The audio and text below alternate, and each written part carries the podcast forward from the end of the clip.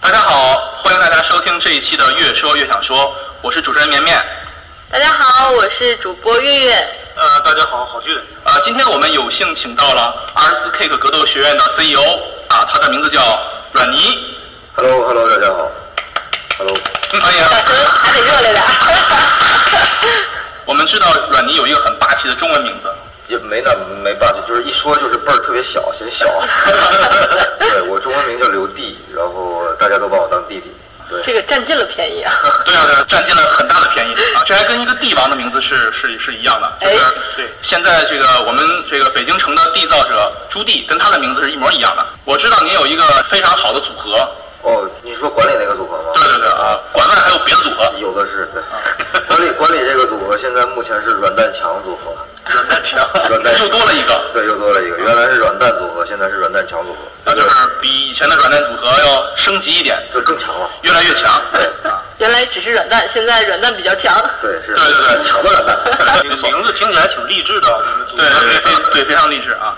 这家馆我是第二次来了，我觉得这个馆挺棒的。对，一进来的感觉就特别好，整体的风格让人觉得特别舒适又有范儿，对吧？没错没错，那我跟阮妮认识的时间也比较长了，嗯最初是大家一块儿训练认识的，对，当然。那个时候对都是练习者，都在馆里面练习对爱好对。首先想问你一下，你是怎么就是从一个练习者变为自己开馆的呀？其实练习者的身份，从大学的时候一直就是对这个东西感兴趣，但是毕了业之后呢，一直在互联网公司就是正常的工作嘛，打工嘛，加班的频率是随着你那个工作的层级的不断的有一些 promotion 之后，越来越难以控制。就最开始的时候，我跟好哥认识的时候，大学刚毕业那会儿，每周还能保持个四次，甚至是五次训练对，算上周末还是练得比较勤对，那会儿练的都比较凶，是因为活儿没那么多，老板也觉得你没有那么重要，然后呢，你准点下班，准点上班，这都无所谓。但随着后来这个，这这不不是说我有多厉害，啊这是一个必然，就是工作你肯定会慢慢的 promotion 嘛，就是慢慢的升级嘛。确实很厉害。然后越来越没有自己时间。上一份工作在一家那个圈里比较有名的这个互联网科技公司待了两年之后，整个身体状况急转直下，非常非常差，也没有时间训练，每天熬夜睡不了觉。这这个是我开馆的一个跟我自己比较直接的原因。然后第二个原因是。虽然下班晚，但还是终归会下班。但我下班的那个时间，全北京也没有哪家馆在开着。这个馆不仅仅包含着是武馆，而且也包含着健身房。嗯对每当十一二点、一两点下了班之后，你能做的无非就是去酒吧喝一杯酒，或者是直接回家洗个澡睡觉。然后看一看北京早上四点钟的太阳。对，也就是这些特别让人感觉会心酸的这些感觉这些心事酸嗯儿。那么这两件事儿夹杂起来之后，我就觉得，那为什么不能做一家开在深夜，或者是深夜能够持续营业的，给这些我的同类们，就是这些深夜加班然后耗得很厉害，而且是不知道加班到底有什么意义跟希望的这些人，有一个突破口。没错，对，那最后就是我们就把这个馆做起来了。这是、这是两件事，一个事儿是我自己身体已经快不行啊明白了明白，第二件事是，呃，可以给我原来的那帮同类们有一个有一个玩儿的地方。 对。自从您开馆之后呢，互联网圈里面的搏击水平是提升的很 快，也望望京片区吧，只能这么说。厉害厉害厉害！厉害其实刚才阮妮在聊为什么开馆，已经把这个二十四 K 的名字带出来了。对这对样的话，你这么一说我就理解了。二十四就是二十四小时的意思，对啊，对，嗯，二十四 kick，二十 kick，就是二十四个小时都可以打对，啊，你要是不服就二十四个小时之内来对约战啊，你要是服的话就第二十五个小时再来。没有二十四 K 这个名字，关于这个名字，其实我们当时起了很多。最开始最开始我们想起的名字其实特别简单，就叫二十四 K。但为什么最后没有叫二十四 K，而是叫后边又加了一个 ICK 呢？是因为我们从域名的角度考虑，然后商标 logo 注册，然后包括品牌的这个整个的后边的这个策略，我们都想了一下，找了咨询公司，我们去问了一下。嗯，以我们目前的财力，二十四 K 这三个字儿我们拿不下来。哦，是所有的我们都拿不下来。还有一个问题，就是二十四 K 啊，容易让大家想到黄金，哎嗯是不是？是有这个啊原因二这个十四 K 金，啊，对这个辨识度可能就稍微差一些。啊，其实我们有想过这个呃很很土豪的这种这种名字，就是寓意二很十四多 K，它它的寓意有很多，比如说纯度，嗯对像纯度黄金的纯度，然后它有二十四的这个小时开放的这么一个元素，然后最后我们在碰到红包开会的时候，几个联合创始人坐在一块儿开会的时候，这个 K K 字儿后边加什么，嗯，就成了一个老大难，成为一个非常大的老大难，难到什么程度呢？我们把所有的这个武术的一些专有名词，泰拳里的、柔术里的，然后包括拳击里的，所有带以 K 字开头的词，我们全在黑板上扫了一遍。还有一些，比如说表达状态的，嗯呃，表达表达某种情绪的那些带 K 的形容词，我们都找了一遍，什么二十四 K 哦啊，二十四 K，二十四 kiss 呀， 我们都找我们都找了一遍，然后最后筛说，因为我们以战力为主，以泰拳为主，那那那连扫就是 double kick 呀，这种连扫是是泰拳的一个主要的东西，那么最后我们就定的是二十四 kicks。起个名字，从这个英文的这个四级水平变成专八了。哎，阮妮一进到你们的这个馆，第一印象就觉得这个馆非常的干净，整个给人感觉非常舒服。你们是对这个卫生的方面和这个环境的方面是有一个什么样的标准或者规划吗？在你们的其实心里？其实这个事儿不是很难。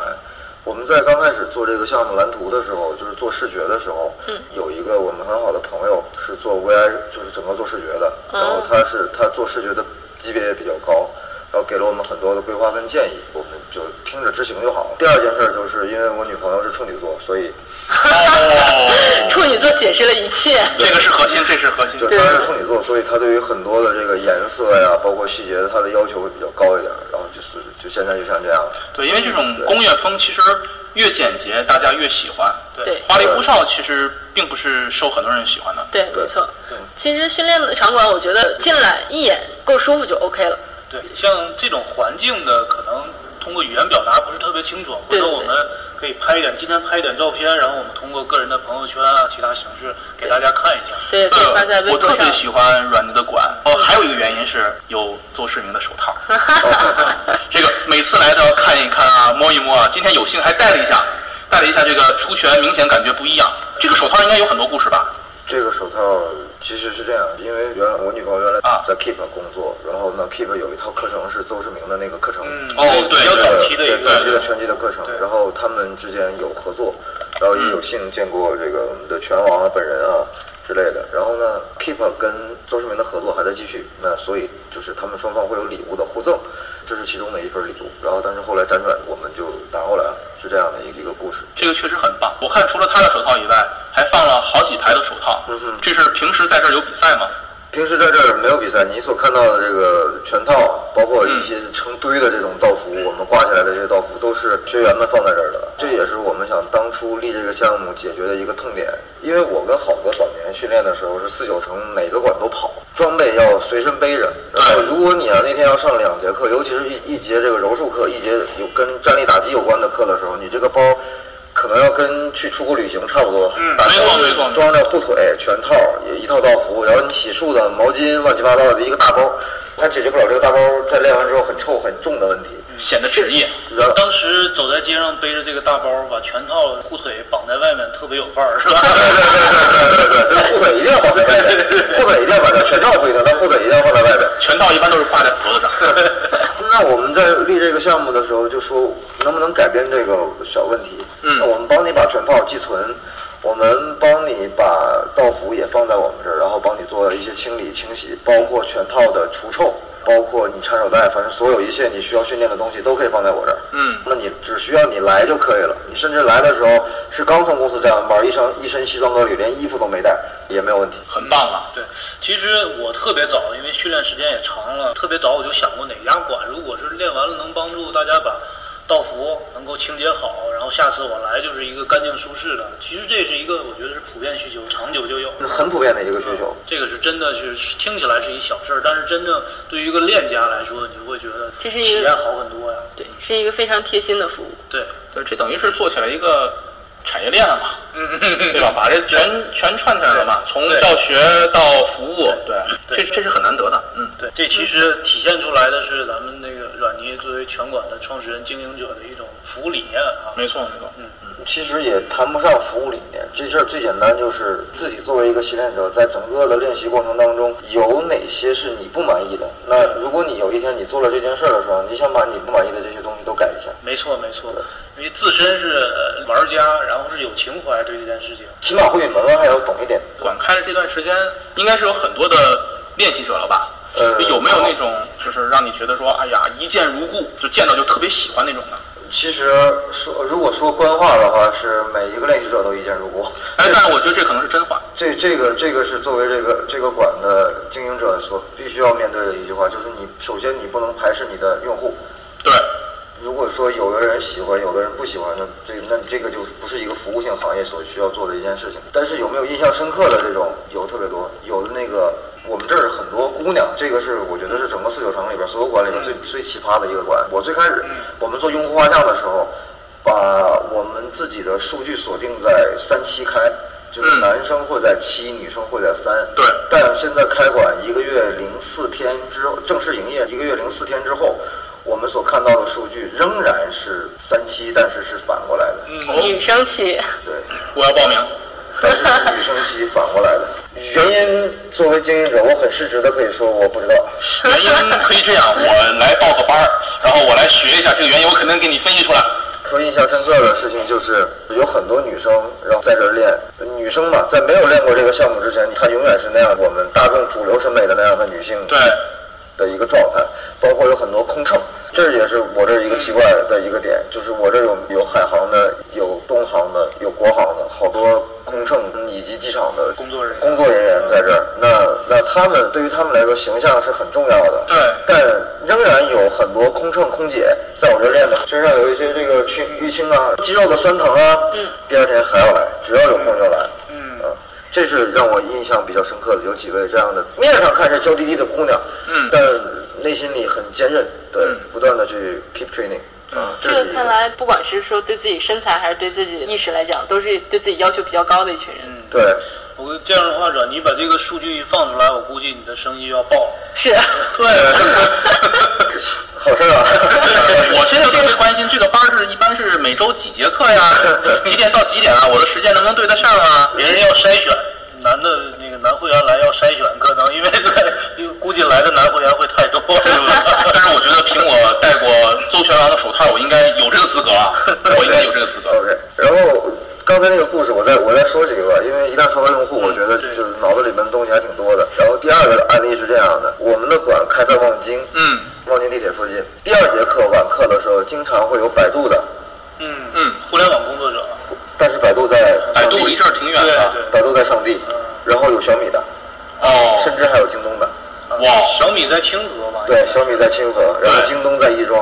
嗯，哇，对，这就说明对他们有足够的吸引力啊。对，然后就在上个礼拜日，我先庆祝一下，小米手机入驻到了埃及，嗯是首次在埃及开卖，也开了店。我们小米的有一位朋友呢，我就不我就不透露是谁了，他去埃及出差，周日刚回来，早班飞机刚落地，拎着个大箱子来训练，刚从机场出来，那个旅行箱还带着，就直接到这儿来训练来了。关键那天那节课是空乘班的课啊，她是个女生，那就是空少班的对课。， 那那那也是 不个。要老拿你的想法来揣测别 人。我代表不了所有的领域。然后还有就是，我我因为你看啊，每个武馆基本上晚课的时间都差不多，大部分是在六点半有一节课，然后六点半之后有一一个半小时之后再有一节课，可能时间稍晚稍早会有一点点变化。但六点半其实对于上班族来说并不是一个很好的时间，因为你要加班的话，六点半可能就走不了了。对你即使走的话，你要越过人山人路海上。的时间，你要越在过人北京基对本保证不，你了。要越过人山人海，然后到望京的这么一家馆来训练。所以刚才说了两个我匪夷所思的案例啊，一个是不知道为什么就下了机场都要来训练，另外一个是好多空乘然后在我这训练，这两个是我是不知道原因的。那下一个是说我有一个很感动的，就是有一个哥们儿是呃望京一个科技互联网公司的，那家公司的工作强度是出了名的大，六点半他每次都准时来，然后但是有的时候没吃饭就拎个塑料袋、两个包子、两个烧麦什么的，急三火四的吃完，然后就立刻去训练。我觉得有这样的用户还是挺受鼓舞的。嗯，说明管吸引人，然后课程也吸引人。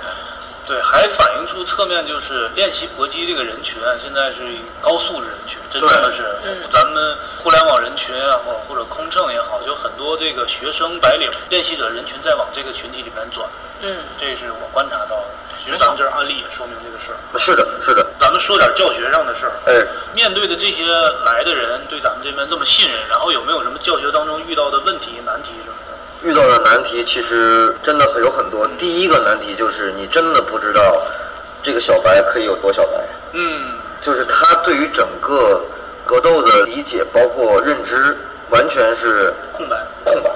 但是他又甚至知是道甚至不能说是空白，甚至说是负数，甚至说是有一负些数。受了一些不好的这对种对哦对对，甚至是这样的。终于明白你说的复数是什么意思了。对，甚至是负数。另外一件事儿就是因为常年经年累月的这种加班身体状况，身体状况也都不是很乐观，也都不能像去带运动员啊，像带马老师这种， 对，这种都这种停止捧杀， 马老师是谁啊？谁是马老师？主就播是是马小月同不志，认识。 呃，完全是两个概念。嗯另外一个难题就是女生太多，你懂的。嗯，哎，不要再老强调这一点了，再强调这一点，我们明天来上班 了。都不知道你在说难题还是说你的优势。这个明明是这明明是优势嘛，是对吧？难题，是难题。就是你你作为男教练，作为整个馆的运营者，如果是都是男学员，我们的教学风格可以粗犷一些。嗯对是这个其实其实没有什么太大问题对。但是如果女生多的话，这件事儿就完全要反过来说，因为可能要半教学半呵护，对这就很难。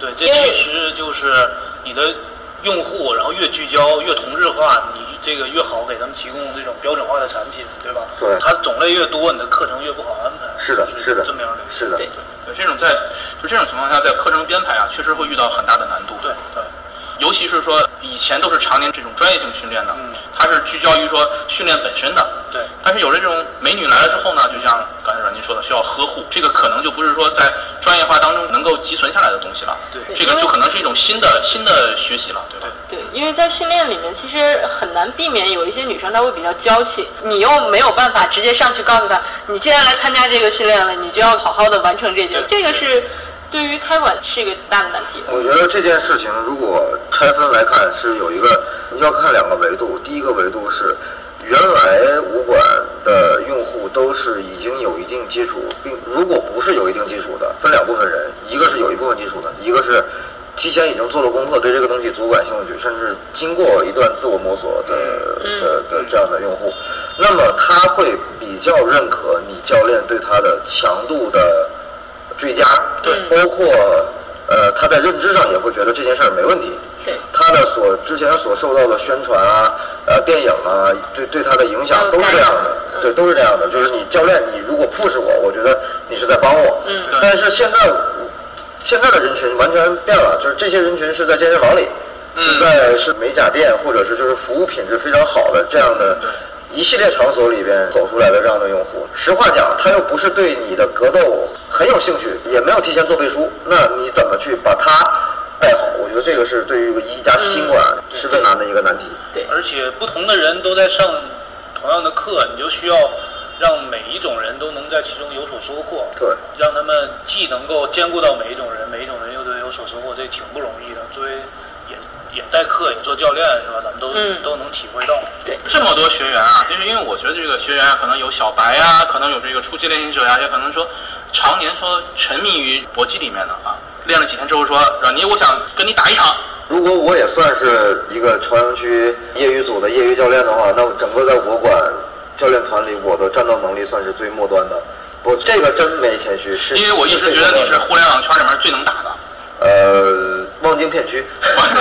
OK 就是望京分舵里面最能打的啊。那有没有人挑战呢？其实正式的挑战没没有，因为这个我们的用户还是比较呃 friendly，就是比较友善的，不会是很喜欢惹事儿的那种人。但是非主动我们来玩儿的那种还是有的，啊还是有的。正式挑战是这样，就是说什么情况下会有正式挑战呢？百分之百我能打过你，我才会正式挑战。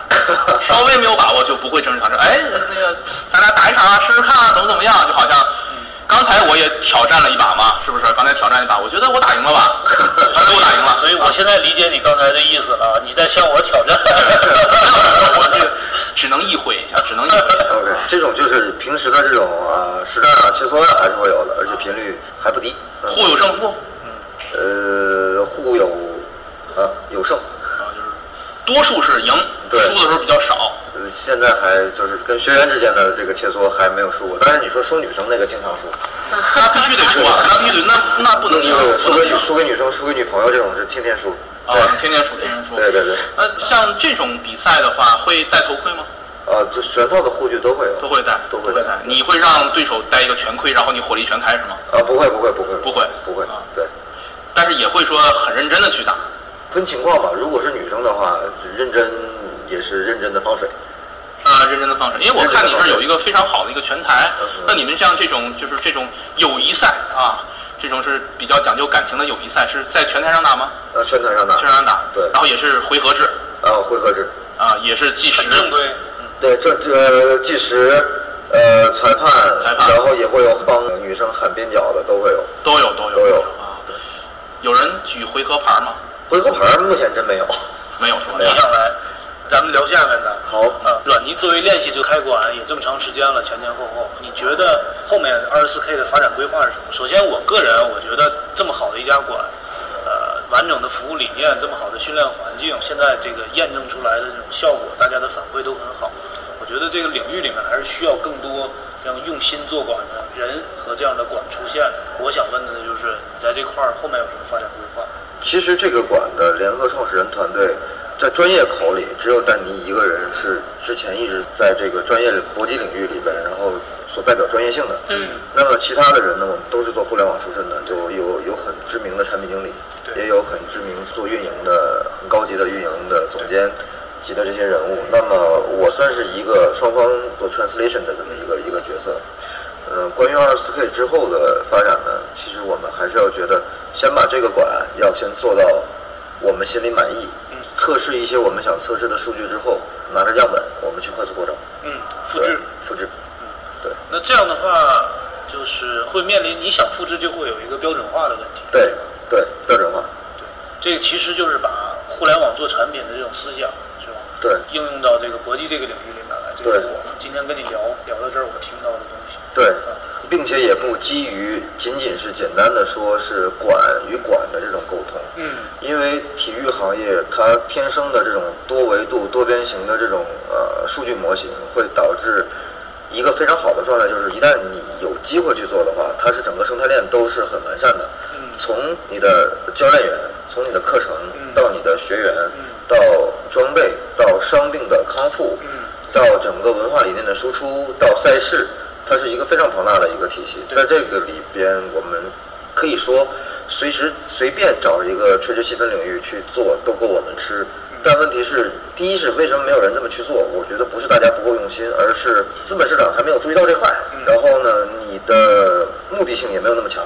但我们可能会稍微积累积累长一点时间，然后把势能积累的好一些之后，我们再去做一些东西。基于我们的团队又有互联网的基因，所以在技术研发方向，包括 App，包括智能产品，包括与整个互联网的这个沟通的能力上，都会是比较还不错的。嗯，那我们特别希望啊，以后看到二十四 K 的在不同的阶段，然后每个阶段都有好的发展。啊谢谢谢谢谢谢谢谢。